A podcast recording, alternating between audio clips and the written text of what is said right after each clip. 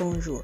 Aujourd'hui, je vais parler à propos des baleines noires de l'Atlantique Nord, ou les Eubella balancina galadilis. Les baleines noires sont noires, mais certains individus ont des taches blanches. Les baleines noires peuvent aussi devenir 14 mètres de longueur et elles peuvent peser jusqu'à 70 000 kg. Alors, elle est vraiment lourde. Une espèce migratoire. migratoire. Elle nage tout autour d'Amérique du Nord, mais elle est fréquente au du Canada. En Canada, tu peux trouver au la baie du Fundy ou à l'océan Atlantique juste est de Nouvelle-Écosse. Les baleines noires mangent les copépodes, barnacles, krill et zooplancton. Alors, sont les consommateurs et carnivores. Ça, c'est cinq, ça, c'est aussi cinq faits intéressants à propos des baleines noires. Les petits s'appellent les baleines.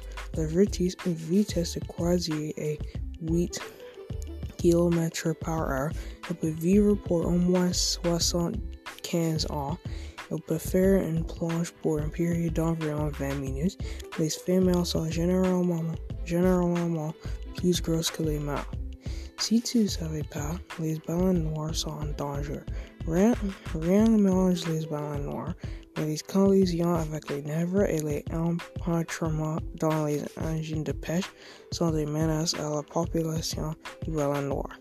À cause de tout cela, il y a seulement 450 baleines noires qui restent dans le monde.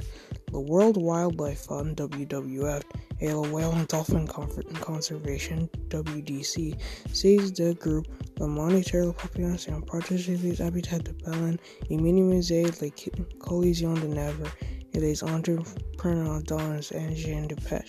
Les choses que tu peux faire est adopter une baleine, faire une adoption, faire une donation et tu peux recycler. Avant que je parte, je vais dire, soyez un expert des baleines.